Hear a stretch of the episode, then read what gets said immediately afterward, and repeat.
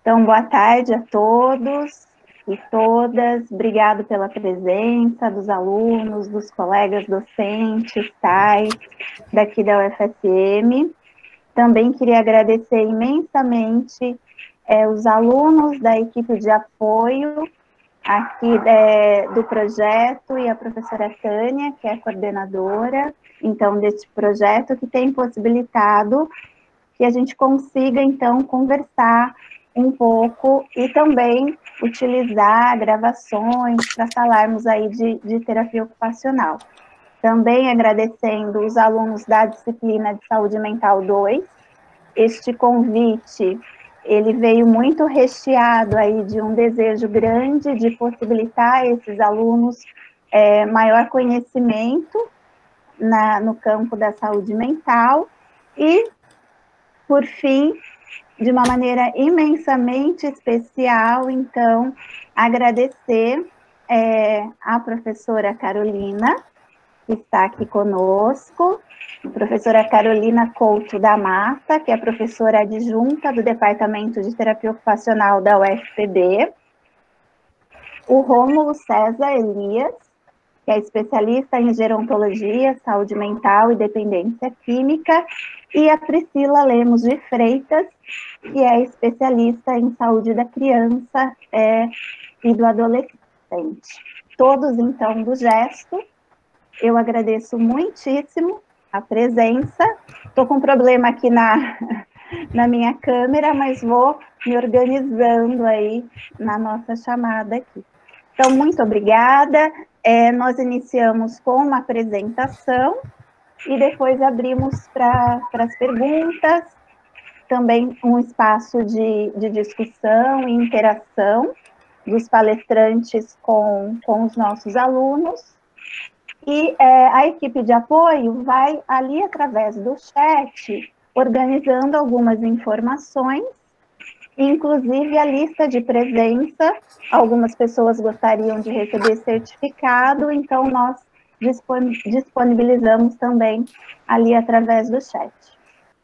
Eu acho que passo a palavra para a Carolina. Pode ser, Carolina? Isso. Estão me ouvindo? Sim, bem. É, gente, é, boa tarde para todo mundo. A gente também gostaria de agradecer muito ao convite que foi feito pela professora Bianca ao gesto. É, é com muita alegria que a gente está aqui para poder falar de algo que é muito, muito caro para nós que somos do gesto. É, a ideia é a gente fazer uma apresentação primeira, assim, para a gente poder depois poder conversar um pouco sobre o que vocês vão ouvir. E então, é para a gente poder recorrer a, a esses escritos, para a gente poder conversar também. Nós também indicamos um, um artigo, que é o artigo base para essa, essa conversa de hoje, que está na Revisbrato, que vai resgatar um pouco da história é, do livro Chance para uma Esquizofrênica, vai conversar um pouco com ele, assim, e poder... Então, essa foi a referência básica, né? Eu sou professora da Universidade Federal da Paraíba, Rômulo também está aqui com a gente, Priscila também. Rômulo é diretor atualmente do Gesto. É, nós três já, tam, já estamos há bastante tempo no Gesto, vamos contar um pouquinho dessa história, fazendo um pouco desse bate-papo. Então, a ideia é que a gente fale, eu faço uma apresentação por mais ou menos uma hora, e aí depois a gente vai ver essas perguntas, vamos conversar um pouco mais e vamos seguir adiante. Queria agradecer também aos estudantes que fazem parte do grupo de estudo do Gesto, lá da UFPB, que também estão aqui, também tem os residentes é, da Resmen de Saúde Mental da UFPB, que é a residência de saúde mental multiprofissional, que também estão. É, tem também é, alunos e, e, profissionais que colaboram no projeto de extensão criativa, que eu estou coordenando também na UFPB. Eu os convidei para estar participando, porque acho que também é, eles podem contribuir para esse diálogo, dizer das próprias experiências e também é, conhecerem mais, aprofundar mais. A gente está sempre estudando. Uma vez uma professora minha me disse isso, na época eu fiquei bem assustada, mas cada vez eu acho que ela tem mais certeza, foi que ela falou que quanto mais a gente estuda, mais a gente vê que tem que estudar. Então, é um pouco nessa, nessa lógica que eu também os convidei para a gente dar sequência nesse processo de, de estudo, né? O Gesto está fazendo 32 anos e é um pouco sobre essa história que nós vamos conversar hoje. É, é, o Gesto ele tem uma história que está atrelada ao seu fundador, que é o professor Rui Chamoni Jorge, que é mineiro, né? Ele faleceu aos 52 anos, em 1993. Ele se formou em 69 na Faculdade de Ciências Médicas, numa época, na época em, em, que a gente pode ver que 69 era o período onde a profissão estava sendo reconhecida de nível superior.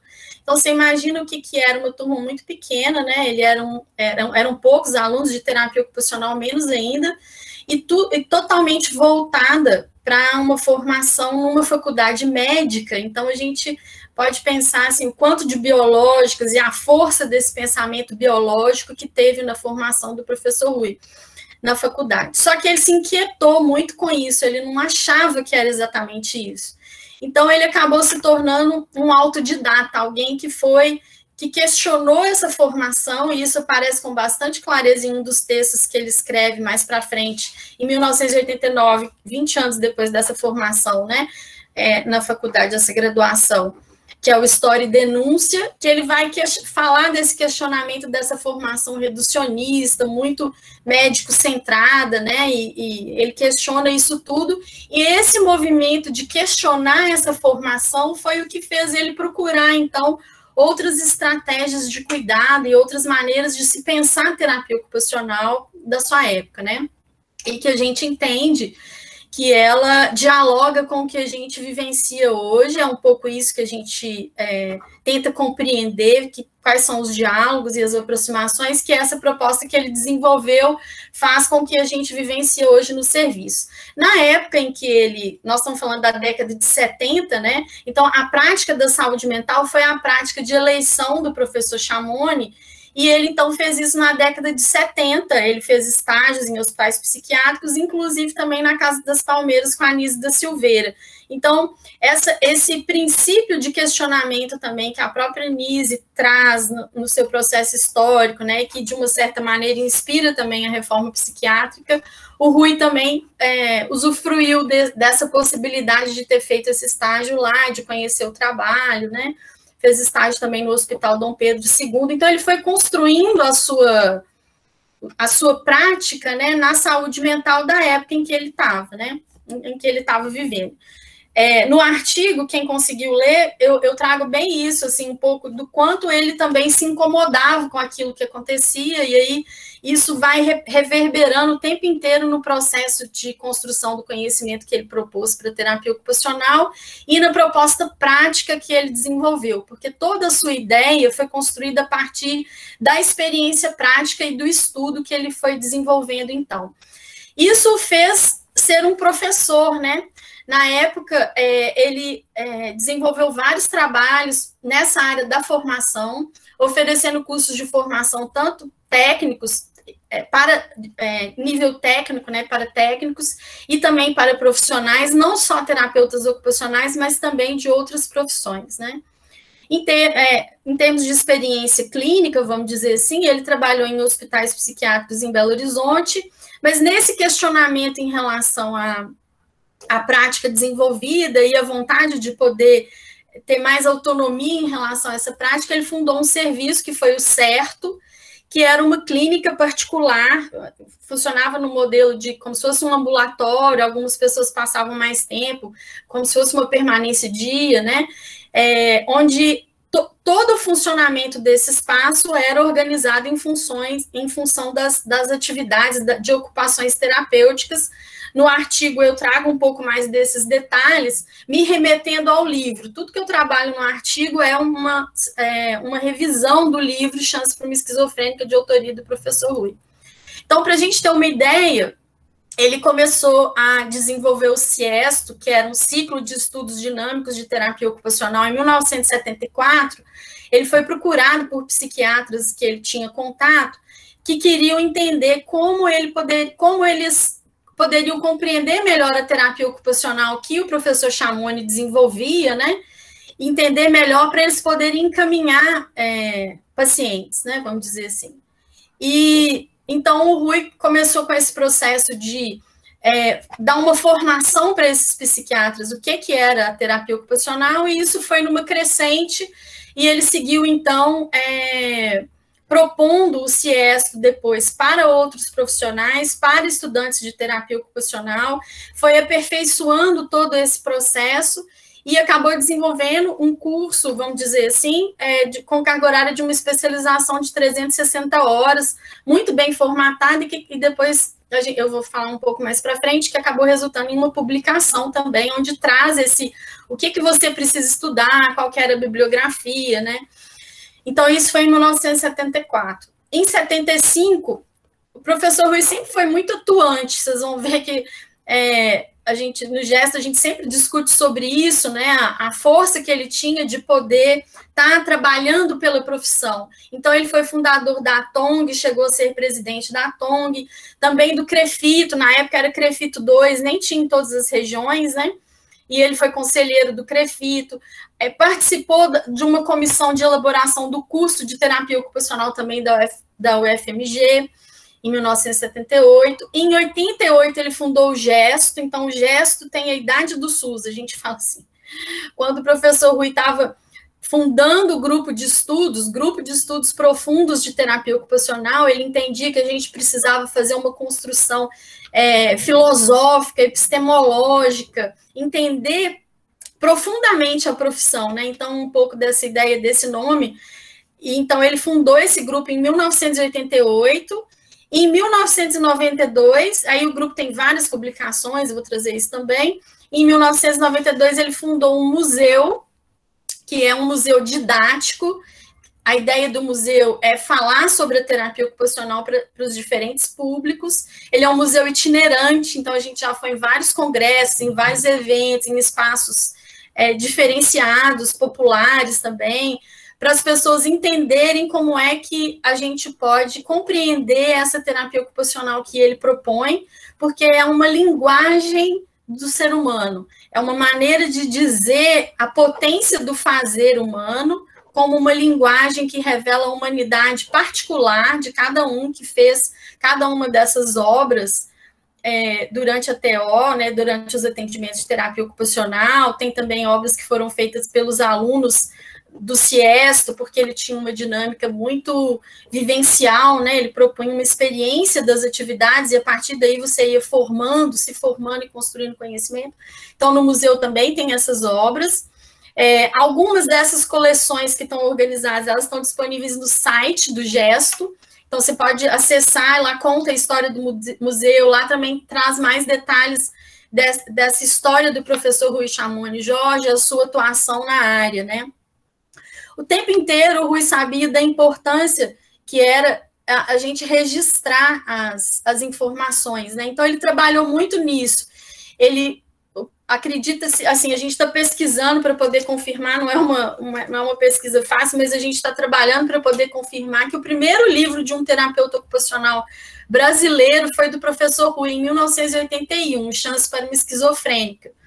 Ele, o Terapia Ocupacional Psiquiátrica é esse livro em que ele explica, que foi escrito em 84, é o livro em que ele divulga né, todas essas 360 horas de estudo necessários para você poder é, compreender e fundamentar a proposta, a proposta dele, né, que era do Ciesto, tem esse livro, essas duas publicações estão esgotadas, mas o Chance para uma Esquizofrênica, você consegue o PDF no site do Gesto, está disponível para download. E então ele sempre trabalhou nessa perspectiva de atender, compreender, fundamentar e, e, e, publicando isso, divulgando, né? O gesto, o gesto nasce muito dessa ideia, né? De você é, formar um grupo de pessoas que vão estudar mais, compreender melhor e fazer essa proposta avançar. Então, ele funda em 88 e começa, então, com, com além de publicar livros, né, que, são, que é o Relação Terapeuta-Paciente, de 1989, que ele escreveu a pedido dos fisioterapeutas, então ele vai trazer uma discussão muito importante para todas as pessoas que atendem alguém nessa, nessa ideia, numa relação terapêutica, né, ele traz. Então, ele faz um livro a pedido dos fisioterapeutas, mas que serve para quem é, vai se aventurar, né, nessa delícia que é a gente se encontrar com outra pessoa que, que de uma certa maneira precisa da nossa facilitação para poder enfrentar alguma situação difícil que ela está vivendo na sua vida. Então, ele escreve o Relação Terapeuta-Paciente, escreve o Objeto e a Especificidade da TO, que é um livro também que está esgotado, é, e começa com os artigos nos cadernos de terapia ocupacional. O GEST sempre foi um grupo independente, ele não é vinculado à universidade. Agora, mais recentemente, ele está cadastrado no CNPq, depois que eu fui para a UFPB, a gente fez esse movimento de, é, de fazer do gesto um grupo cadastrado no, no, no CNPq, né? Enfim, mas ele sempre foi um grupo independente e que se propõe, então, a estudar, a discutir, a debater a terapia ocupacional e fazer, a partir dessa vivência e dessa experiência de ter sido aluno do professor e ter passado pelo CIESTO, né, foi surgindo o grupo, depois foram vindo outras pessoas, como eu, a Priscila e o Romo, nós não fomos alunos diretos do professor Chamoni, nós somos alunos dos alunos, né, então a gente fala que a gente é a segunda geração, terceira geração, a gente brinca um pouco assim, para as pessoas poderem entender isso, né? O que, que é essa potência de você trabalhar, fundamentar, publicar e, e é, convidar outras pessoas para se envolverem nesse processo. Como eu disse, ele faleceu em 1993, é, é, perto da. Do, com um ano mais ou menos que ele tinha lançado o Museu né, Didático de Imagens Livres, e ele então autorizou antes da morte que o Gesto publicasse o Psicoterapia Ocupacional, que foi seu último livro, e também um livro que traz essa história do museu e traz também as teorias, a proposta de grupo, de grupo terapêutico que ele desenvolve a partir de Sartre, e que depois a gente pode conversar mais também sobre isso.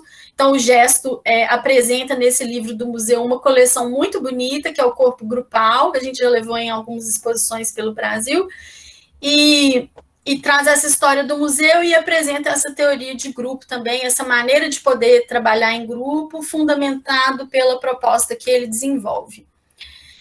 Então, o gesto que hoje está virtual, eu até coloquei uma foto nossa aí que a gente tem se reunido dessa maneira, né? Tanto o gesto FPB quanto o gesto FMG, o gesto MG, né? Que é, é, o original, vamos falar assim, né? A gente está se reunindo virtual e a gente vem, então, dessa história, essa é a nossa história, né? E hoje a gente está nessa história também virtual, por isso que eu coloquei no Instagram para as pessoas seguirem, também sugeri que elas lessem as postagens para conhecer, a gente tem tentado usar o Instagram para poder levar essa proposta do professor às pessoas numa linguagem que favoreça, trazer discussões, fomentar esse lugar fundamentado da terapia ocupacional, principalmente considerando que a gente está falando de uma terapia ocupacional brasileira. Então, é daí que vem o gesto. Essas são as capas dos livros, né? Homem no Símbolo, esse companheiro é o livro do museu que eu falei. Essas imagens são dos quadros, são, é, é do corpo grupal, é uma das técnicas que o professor propõe. Terapia Chance para uma Esquizofrênica, né? Que quem viu no artigo lá viu essa foto, que é a capa. Terapia Ocupacional Psiquiátrica é o nome desse livro, das 360 horas do Ciesto, e o último livro dele é o Psicoterapia Ocupacional, e o objeto e especificidade é o de 1990, que está esgotado, que eu falei. Então, a ideia do gesto, além, depois que o gesto surge, começam a existir os cadernos de terapia ocupacional, eles começam, a primeira, o primeiro número do caderno de TO é de 1989, então é antes dos cadernos da revista da USP, da UFSCar, então a gente também está entendendo que é, é eu não estou me lembrando agora qual que é a data exatamente do, do, da revista do Seto, né, mas foi um dos primeiros, com certeza, também a dizer. Então, o Rui tem essa potência é, de ter sido muito atuante, muito ativo, e o gesto, então, herdou, vamos dizer assim, essa tarefa árdua, principalmente quando a gente é um grupo independente, né? Então, a gente trabalhava todos os dias e toda sexta-feira, depois passou para segunda, né? De acordo com o que a gente ia se organizando, mas a gente se encontrava e podia falar da nossa prática, trocar experiências, tinham recém-formados, tinham estudantes. Né? Eu entrei no projeto, eu era estudante. É, e tinham pessoas que já estavam formadas, vivenciando, trocando experiências e também fazendo uma escrita que sempre foi financiada por nós mesmos. Então, não é uma tarefa fácil. mas tem sido muito prazerosa e tem nos alimentado muito nesse desejo de continuar e, inclusive, divulgando, igual nós estamos fazendo aqui, nessa oportunidade que vocês estão nos dando. Então, aí a gente tem o professor Rui fazendo a, a, primeira exposição do museu, que foi em 1993, no Centro Cultural da UFMG, ele preparando esses, esses objetos que eram produzidos pelos, é, pelos pacientes que ele atendia, pelos estudantes, como eu falei. E aí eu coloquei também essa outra exposição, que foi a última que a gente fez em Aracaju, no 12 conto, né, que é o Congresso Norte-Nordeste que a gente foi, a gente levou uma coleção nova, que era essa, de uma edição comemorativa, porque o museu estava completando 25 anos nesse ano, que foi de 2018. Então, a gente fez uma exposição e levou. Então, como eu falei, a gente já teve em vários, em vários eventos, ó, em 98 também no Conto, a gente está sempre nos eventos, Congresso Brasileiro, no Restaurante do Trabalhador em Minas Gerais, em espaços culturais do Estado, Congresso Brasileiro do Rio de Janeiro, Florianópolis, em vários eventos da luta antimanicomial a gente participou e comemorando também esse momento do gesto, né? Gesto 25 anos, gesto 20 anos, olha eu lá, olha, falei que é muito tempo que eu estou no grupo. Gesto 30 anos, então nessa, nessa, nesse intuito de poder dizer para as pessoas dessa possibilidade de se pensar terapia ocupacional e mais só do que se pensar também se praticar, porque é uma proposta que nasceu, nasceu da prática, é alimentada pela prática, enfim, essa é um pouco a, a proposta do professor, né? O conto que eu falei que a gente, a gente montando a exposição, né? Nos, nos, congressos a gente também costuma dar minicursos, essas duas imagens também são de minicursos que a gente deu. A gente tenta seguir também um pouco essa ideia de que é importante fazer uma experiência das é, uma experiência prática para poder fa fazer uma formação é, bem ativa né, nesse processo. Então, nos últimos dois minicursos que a gente fez, a gente também trabalhou assim. O GES também oferece supervisão de leitura, então tem bem uma abertura para poder é, ajudar as pessoas a investir na formação. E nesse último congresso brasileiro que teve agora em 2019, né, antes dessa situação que a gente está vivendo, essa situação tão inusitada, é, o Rui foi é, homenageado, assim como outros, outros terapeutas ocupacionais pioneiros, vamos chamar assim, né?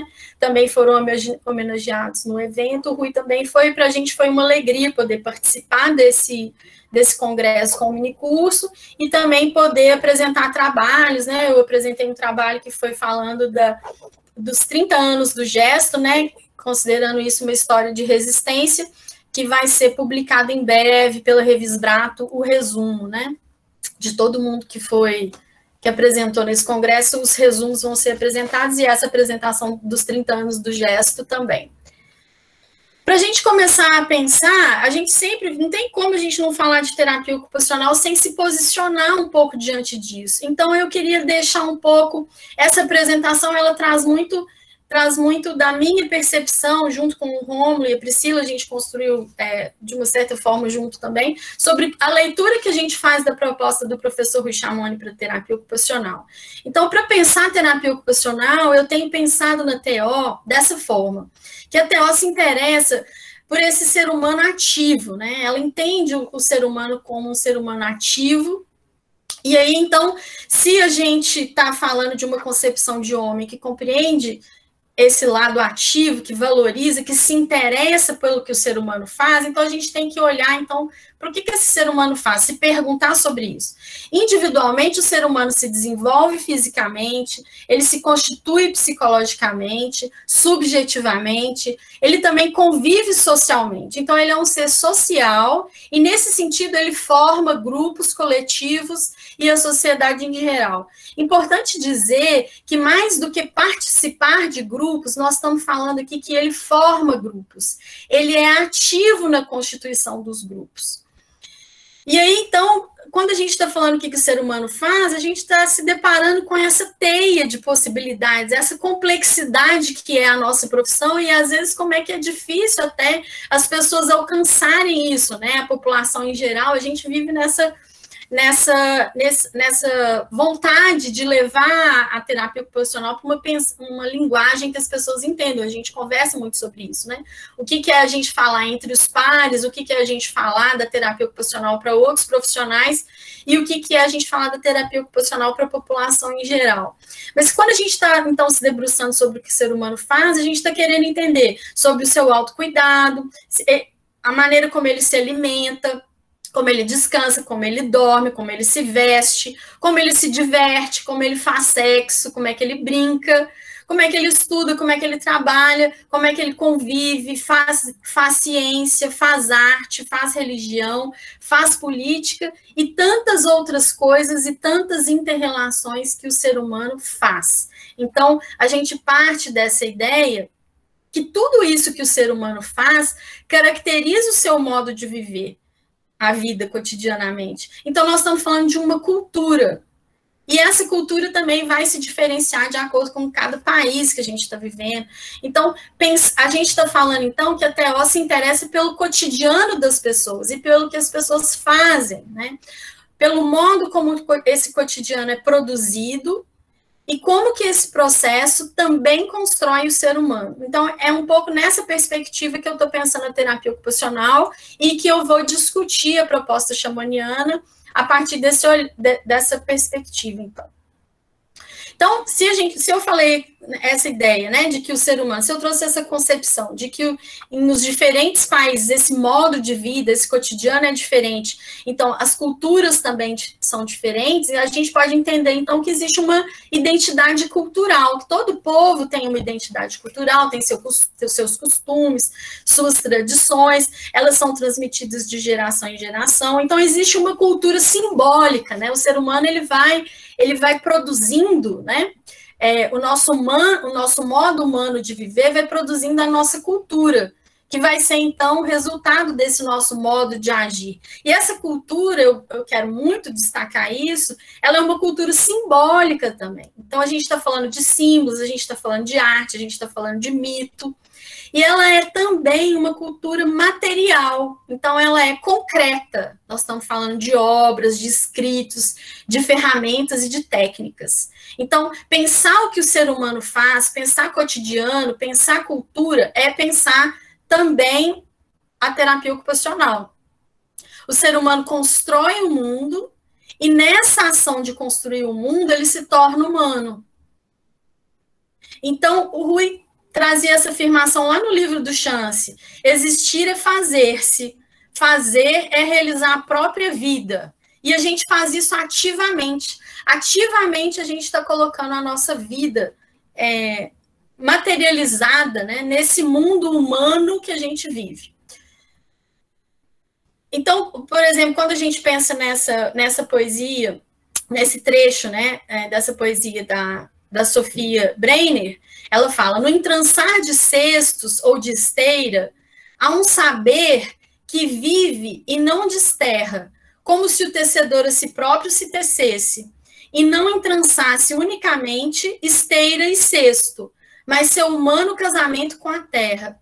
Então, a gente precisa compreender que o fazer, ele é rico de uma história, que é de cada sujeito, que é das relações desse sujeito, mas que é também uma história da humanidade. Então, quando a gente está diante do fazer de uma pessoa, a, a gente está diante do, de toda essa riqueza, de todas essas dimensões. Então, nessa relação do ser humano com o seu fazer cotidiano, e aí então nós estamos diante de um, de um ser humano que constrói um conhecimento, constrói um saber acerca daquilo, na, na, medida em que ele pratica, na, na medida em que ele faz, na, na medida em que ele transforma esse mundo e constrói símbolos, constrói objetos úteis e vai construindo esse mundo humanizado, ele precisa ser, além de simbólico e ocupacional, por isso é que a gente chama ele de ativo, ele precisa ser também muito crítico. Então, ele, e, e, e, como é que esse processo se dá e qual que é o lugar dessa crítica, desse simbolismo e, de, e dessa postura ativa de agir no mundo? Ela se dá dessa maneira, ao fazer a vida, o ser humano se constrói e constrói o mundo. E aí, diante desse mundo humanizado, ele consegue, se colocando diante desse mundo humanizado, ele consegue refletir sobre o seu fazer. Então, ele critica, ele compreende, ele observa as várias posições que se adotou para poder fazer aquela construção. Ao refletir diante desse mundo humanizado, ele consegue se encontrar, ele se reconhece, ele se percebe, e nisso ele desenvolve então e alcança uma consciência de si e das relações que ele estabelece com esses objetos que ele constrói, com os símbolos que ele constrói, com as pessoas que ele convive. E nesse processo de consciência de suas relações, ele aprende sobre a vida e aprende sobre o viver, então tem um saber. E por isso, então, que a gente entende que a gente pode chamar todo esse movimento de ação-conhecimento. Esse hífen entre ação e conhecimento significa que esses, esses, dois, é, esses dois fazeres, né? O, fa, o agir e o conhecer, o agir e o saber, eles são simultâneos e conectados. Isso é um movimento do ser humano, né? Por isso que o Rui tem como concepção de ser humano essa ideia, que o ser humano é ocupacional, ele é crítico, ele é simbólico e ele é ativo na sua relação com o mundo. Então, ele parte de uma concepção de homem que vai dizer que nós estamos falando, então, de um ser de corpo biológico, um ser de mente psíquico, um ser de espírito, e aqui a gente está associando o espírito com a consciência, ou com tudo aquilo que não é corpo nem mente, vamos dizer assim, tudo aquilo que é da, da transcendência também, e que vive em sociedade social. Essa ideia, então, que ele é corpo, mente, espírito e sociedade também, que vive em sociedade, ou seja, ele é social, é, parte muito da visão de Hegel, a visão hegeliana, o Rui Chamoni, ele, ele fundamenta a sua concepção de homem na visão hegeliana, e para isso a gente precisa aprofundar bastante, né? Aqui tudo que a gente está trazendo é só é só uma maneira de aproximar vocês e despertar em vocês o desejo de estudar mais, né? Como a gente está falando. Então, para a gente poder avançar, entender isso melhor e poder aprofundar é, nisso que fundamenta a proposta chamoniana. Primeiro, nós estamos entendendo qual que é essa concepção, então, de ser humano. Então, é muito importante a gente destacar que quando a gente está é, tá trazendo essa fundamentação, quando o Rui propõe essa fundamentação, ele vai falar de um fazer que é simbólico. Então, nesse sentido, ele revela quem faz. Isso para a gente, essa, essa dimensão do caráter expressivo do fazer, ela é muito tranquila, a gente compreende isso com muita, com muita, é, com muita naturalidade, né? Até mesmo porque nós somos humanos e também passamos por isso.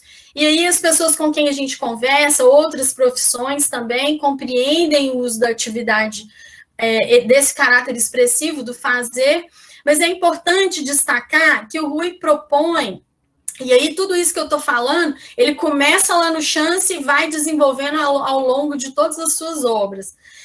É, porque ele vai estudando mais, vai debatendo com as pessoas, vai praticando, vai conhecendo. É importante dizer que outras teorias também, ao longo desses anos todos, vão sendo é, discutidas, trabalhadas, desenvolvidas. Então, o próprio professor Rui entra em contato com essas teorias e vai repensando também o modo que ele construiu o raciocínio, a própria prática, né? Enfim, isso tudo que eu disse. Mas o que eu queria destacar nessa parte, e que é muito importante, é a gente entender o caráter formador do fazer. E isso é, é, é, importante da gente compreender, porque nós estamos falando de algo que é do gênero humano, é da humanidade. O fazer é formador ele constitui o ser humano, né? Gente, é, uma, é uma linguagem, é uma linguagem anterior à linguagem verbal. Antes de falar e se constituir humano ao desenvolver a linguagem, então estou falando assim da evolução da espécie humana, o homem das cavernas, a sua evolução enquanto espécie, as experiências inúmeras que ele fez ao longo do seu desenvolvimento da espécie humana e que ele, então, em determinado momento, desenvolve a linguagem verbal, vamos dizer assim. Antes disso, ele já se formava, ele já se humanizava ou hominizava, vamos dizer assim, Então, já acontecia esse processo formador da sua humanidade pelo fazer, pelas experiências. Então, o professor Rui entende que é, esse é o fundamento da terapia ocupacional e que ele propõe, então, esse fazer criticamente. Então, ao fazer criticamente, isso gera uma consciência em quem faz. Por isso que ele afirma, então, as atividades como um espelho de si mesmo, naquela ideia que eu trouxe anteriormente, de que o ser humano, então, pode se reconhecer naquilo que ele faz. E aí acontece, né, que aí vem uma profissão como a do professor, como a nossa e a do professor Chamoni, então, que se propõe é, a facilitar ou a ajudar, né, vamos, vamos dizer assim, uma pessoa que está precisando é, de um favorecimento, vamos dizer assim, né, de uma facilitação para enfrentar uma, uma, situação difícil.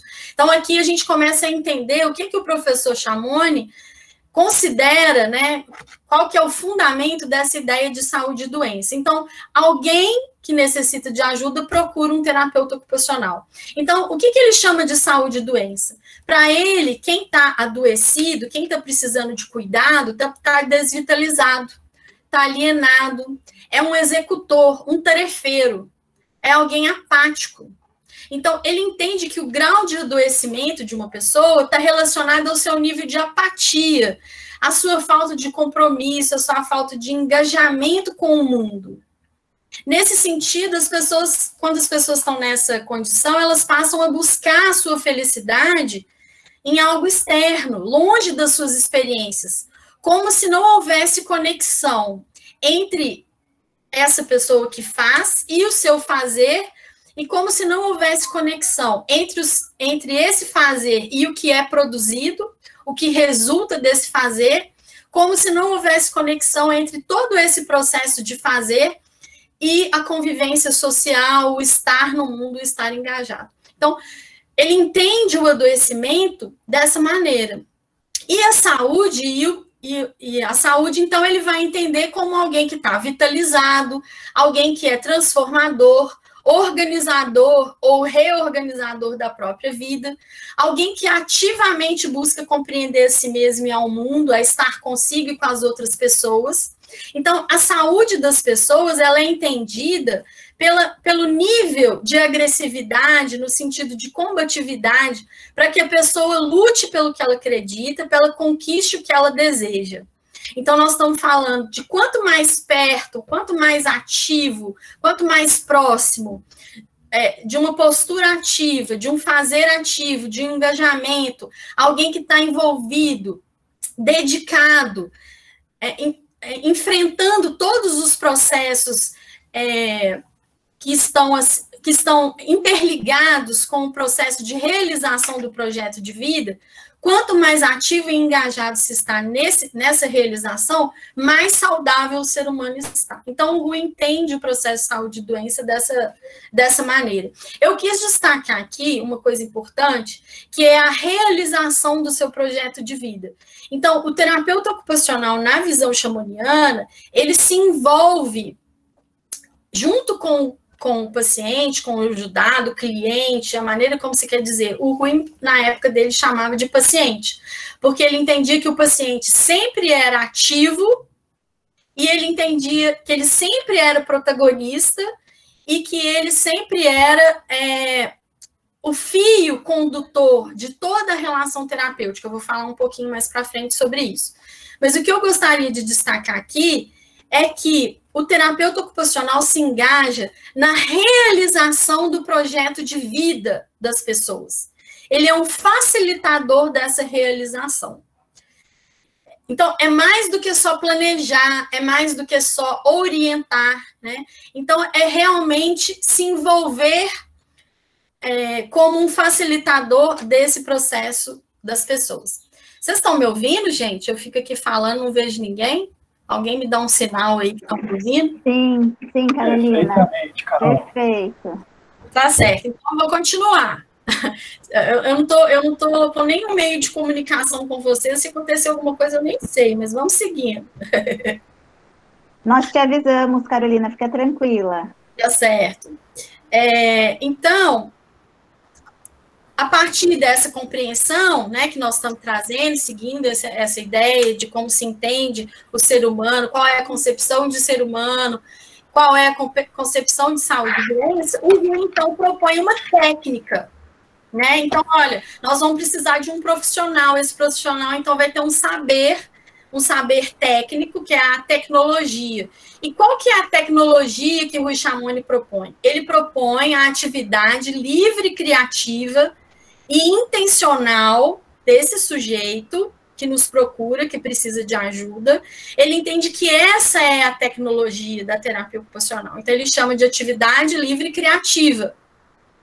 O que, que isso quer dizer? Quer dizer, então, que o Rui vai se debruçar sobre a compreensão é, daquilo que ele diz que são todos os elementos, e são cinco elementos, que fazem parte desse processo, desse fazer feito pelo paciente que acontece na terapia ocupacional. Então, ele, ele propõe a compreensão aprofundada de cada um desses elementos. Então, estudar o Chamone, estudar a proposta chamoniana, é compreender o que, que significa, qual a função nessa técnica, como é que isso se estrutura, cada um desses elementos. Primeiro, os dois homens que estão envolvidos, né, os dois seres humanos, vamos dizer assim, melhor dizendo, que estão envolvidos nessa situação é, nesse contexto de cuidado, que é o paciente e o terapeuta. E aí tem mais outros três elementos, e aí então ele vai desenvolver os livros relação terapeuta e paciente, vão ser justamente sobre isso, que relação que é essa, né? Lembrando que o terapeuta trabalha numa instituição, então que ele é, vamos dizer assim, o representante também de uma instituição, a gente sabe o quanto as instituições interferem na prática terapêutica muitas vezes, né? Limitam, direcionam, assim como também trazem oportunidades. Mas então o Rui também tem uma, um trabalho que vai, vai falar sobre isso, vai falar sobre grupos, vai falar sobre as instituições, né? E tem esse livro que eu falei, que até foi, foi uma encomenda, vamos dizer assim, dos fisioterapeutas, que é o Relação Terapeuta-Paciente, onde ele vai discutir isso, assim, que escuta é essa, hoje a gente chama de escuta qualificada, não é assim? Então, qual que é a qualidade dessa escuta? Que escuta que é essa? Tem lá, ele traz essa, esse, ele nos provoca ali no livro relação terapeuta-paciente sobre isso. Então, tem esses dois elementos, tem os materiais, então ele vai trazer informações sobre os materiais, vai trazer informações sobre as ferramentas, vai dizer: olha, é, essa pessoa vai transformar materiais com o auxílio das ferramentas e isso vai chegar num resultado, que vai ser um objeto. Então, compreender tudo isso é compreender a terapia ocupacional. Todos, todo o mecanismo, como se faz, o que se faz, para que se faz, o que, que significa, o que revela. A gente não falou que fazer é uma expressão? como que isso é um discurso, é uma linguagem, é o discurso ocupacional que o Rui diz, né? E, e, que formação e que constituição subjetiva se dá a partir dessa relação. Então, entendendo que as relações entre os elementos são sempre reais e utilitárias nesse sentido, e também simbólicas. Por isso que eu reforcei bastante esse, essa, essa dimensão simbólica do ser humano. E nesse sentido, o que o Rui propõe é que a ocupação é um ocupar-se de si mesmo. Então, vai nos fazer per nos perguntar e vai fazer o próprio paciente se perguntar onde ele quer chegar e quais são seus projetos de vida. Ou seja, o fazer na terapia ocupacional é uma forma de materialização do sentir e do pensar do paciente. É assim que o Rui, Chamon, o Rui Chamoni compreende a atividade, a ocupação, né? Então, na, é, o Rui, ele não diferenciava os conceitos de atividade humana e de ocupação, de trabalho, de fazer, ele não diferenciava esses conceitos ele entendia que tudo isso era agir. Era agir no mundo, no sentido de formar, materializar, sentir, o sentir e o pensar, construir um mundo humano construir a própria vida, construir o cotidiano, construir a sociedade. Então, ele compreendia dessa maneira simbólica, utilitária e social toda essa ocupação, todo esse fazer e esse agir dessa pessoa que se colocava diante dele, é, pedindo a sua, a sua facilitação para resgatar a própria saúde.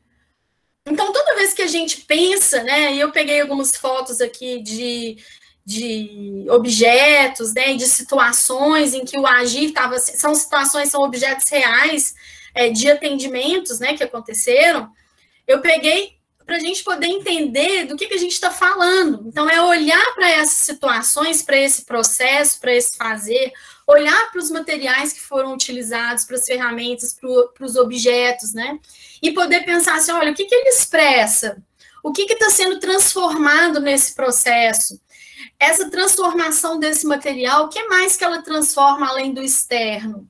O que, que ela transforma nessa pessoa, o que, que ela transforma nas relações, o que, que se constrói se transforma em quem realiza.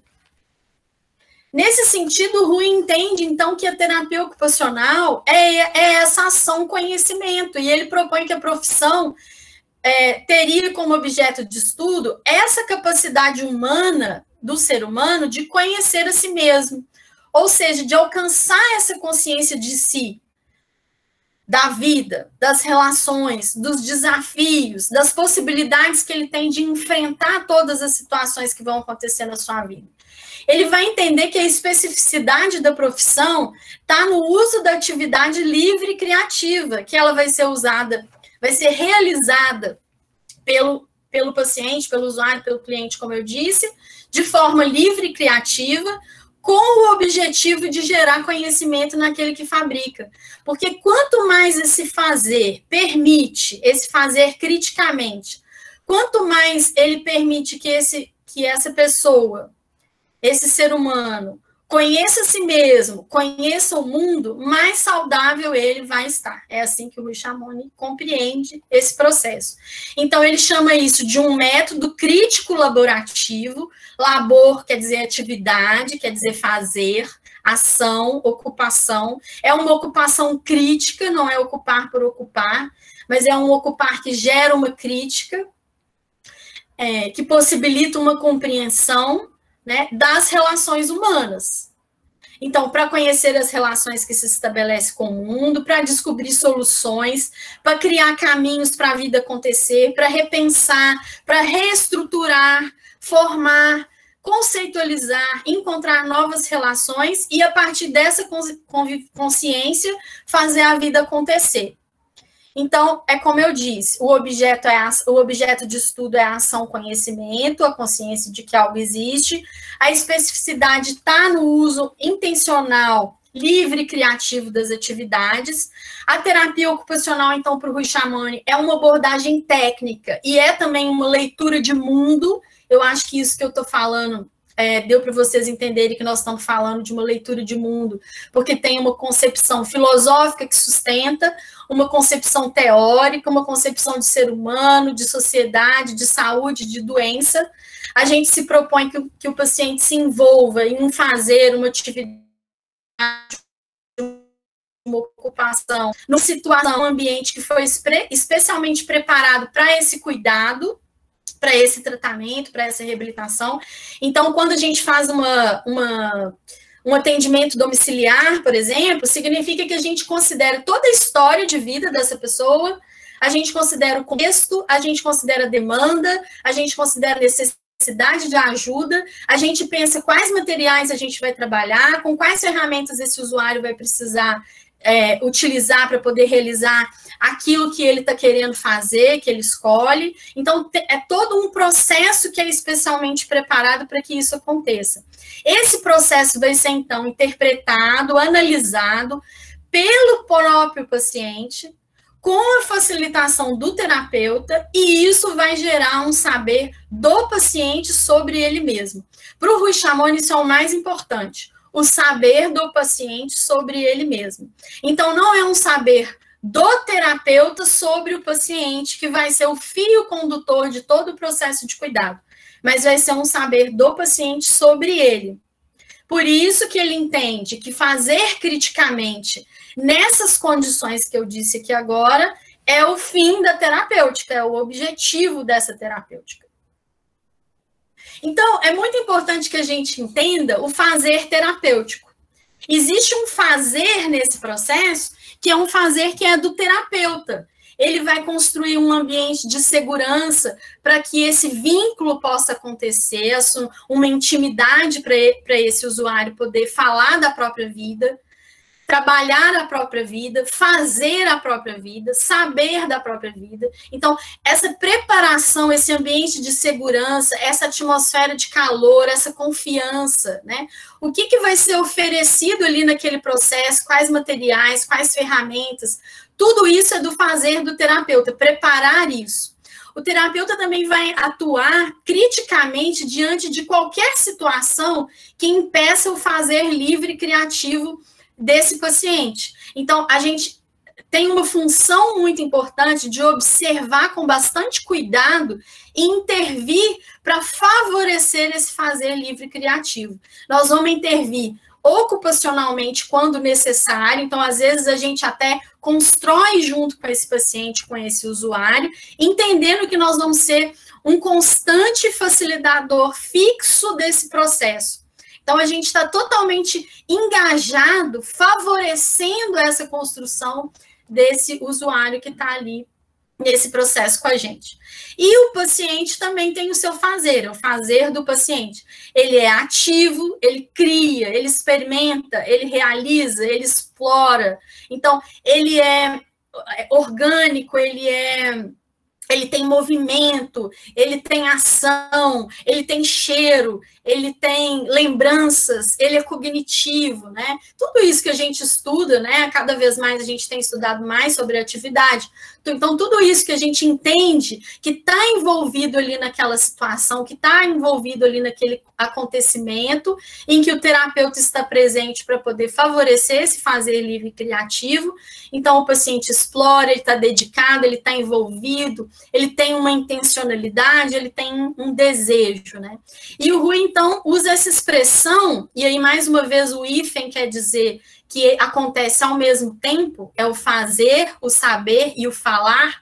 Falar aqui significa comunicar, significa é, significa concluir, né? Vamos dizer assim, são as conclusões que a gente chega que são particulares, mas que são também da vida, né? Vamos dizer assim, é, a, é, é o que ele explica como é, a mediação transcendental, né? É aquela o saber da experiência que a gente consegue levar para outras situações da nossa vida e que, e que isso vai alimentando é, de, de certa maneira, e a gente vai comunicando isso para as pessoas socialmente, então isso vai construindo uma história, vai construindo um saber que é da humanidade. Então, é nessa dimensão, do particular para o universal, do universal para o particular, e como que esse processo gera uma consciência.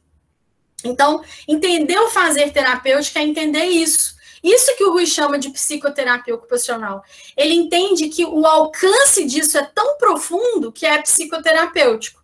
Então, é uma atividade em que se respeita a intencionalidade, isso gera uma consciência nesse sujeito do antes, do agora e das possibilidades, e também gera, né, é, tem como resultado, vamos dizer assim, né, as possibilidades de se ultrapassar as dificuldades. Então, o Rui entende que isso se caracteriza, ele deu esse nome como uma é, uma certa provocação aos terapeutas ocupacionais para que eles entendessem a riqueza o alcance e a profundidade que a terapia ocupacional poderia chegar.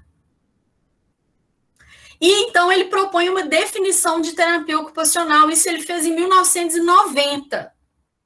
Um método de prevenção, tratamento, cura e reabilitação que aproxima o ajudador do ajudado através de ocupações livres e criativas que envolve cinco elementos constantes que são entendidos como um problema em si.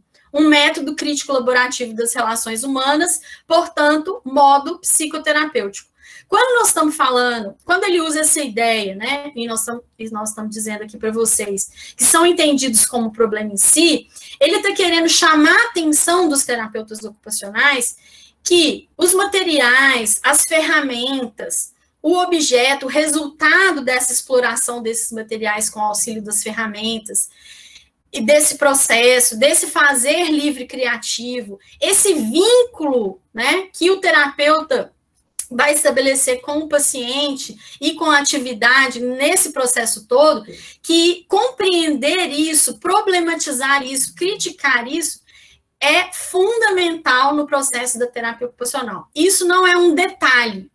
Compreender como problema em si significa olhar para isso como algo que precisa ser debatido, entendido, é, problematizado, né? Então é nesse sentido que ele traz essa definição, destacando que nós somos espectadores atentos de uma história que se desenrola à nossa frente, que tem princípio, tem meio e fim, e que tem o paciente escolhendo o que ele quer fazer, como ele quer fazer, o que, que ele quer saber e o que, que ele vai permitir mudar em sua vida. Então, que a gente tem que ter um profundo respeito é, inclusive ético, né, nós podemos dizer assim também, e humano em relação ao tempo de cada pessoa, ao processo que ela vai construir ali, aos limites e as possibilidades dela, porque o ritmo é dela, o tempo é dela, o saber é dela e a vida é dela. Nós somos espectadores atentos, ativos, atuamos, somos facilitadores,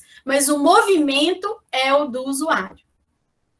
Então, eu acho que a gente pode destacar, né, que como especificidade da TO, a gente está falando de um ocupar-se de si mesmo, e aí nós estamos com esse debate aí, né, qual que é o lugar da ocupação, né, nesses últimos tempos, nesses últimos dias, né, saiu essa esse Instagram do Cofito e a gente está debatendo sobre isso, qual é o lugar da ocupação, então, na profissão.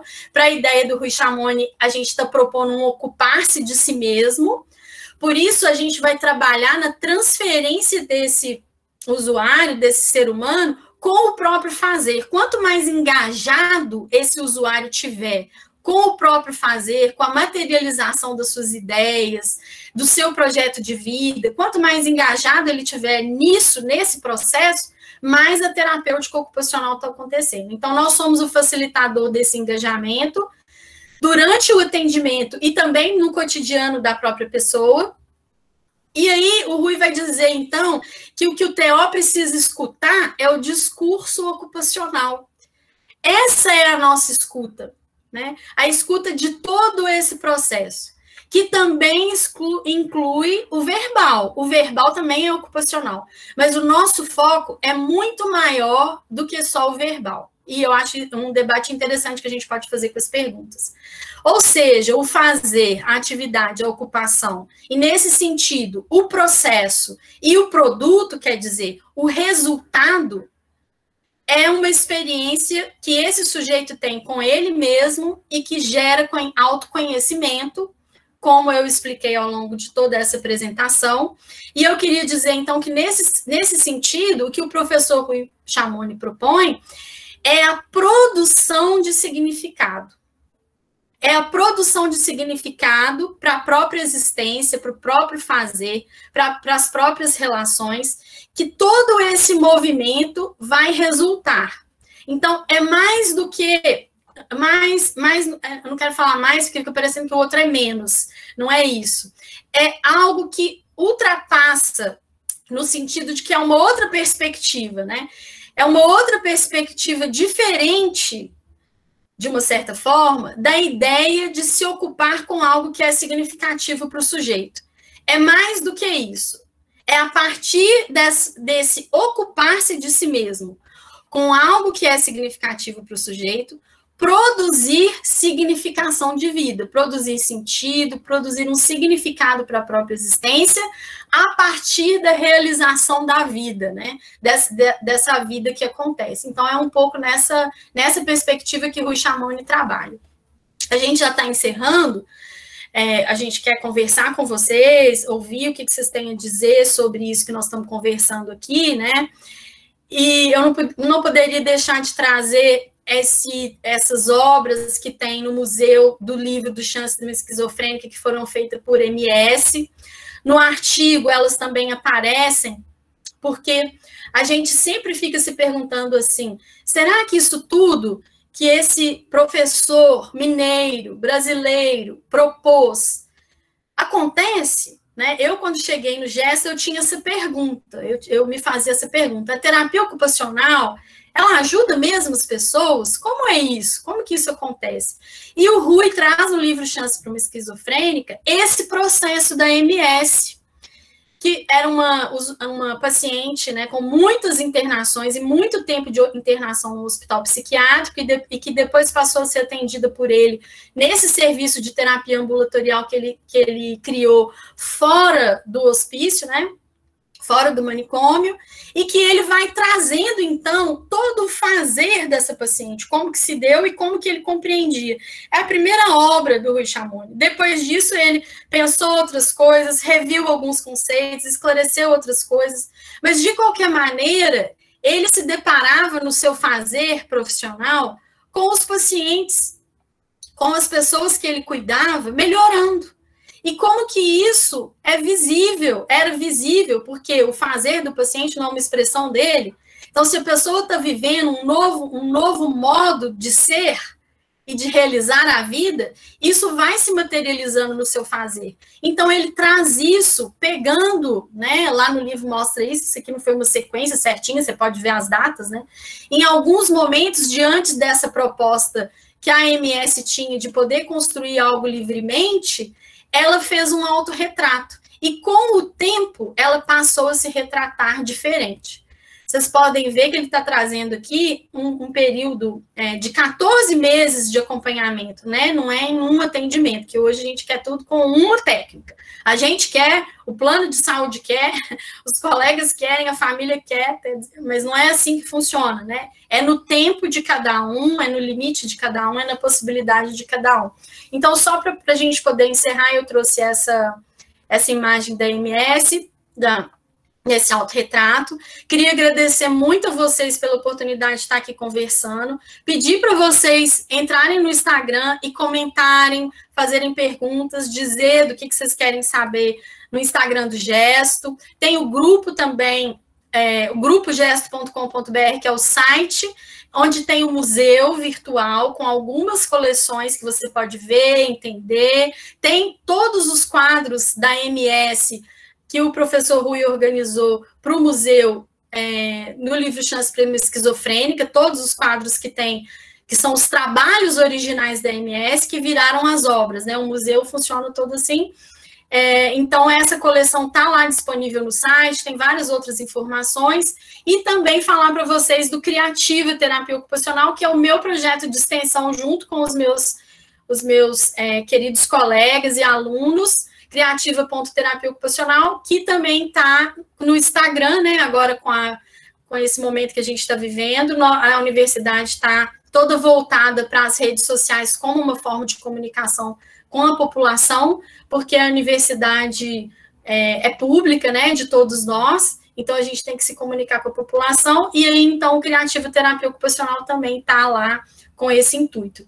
Eu queria agradecer vocês e a gente pensar como é que a gente vai dar sequência. Nem olhei meu tempo, mas vai dar para a gente conversar bastante. Que bom. Carolina, eu é que agradeço.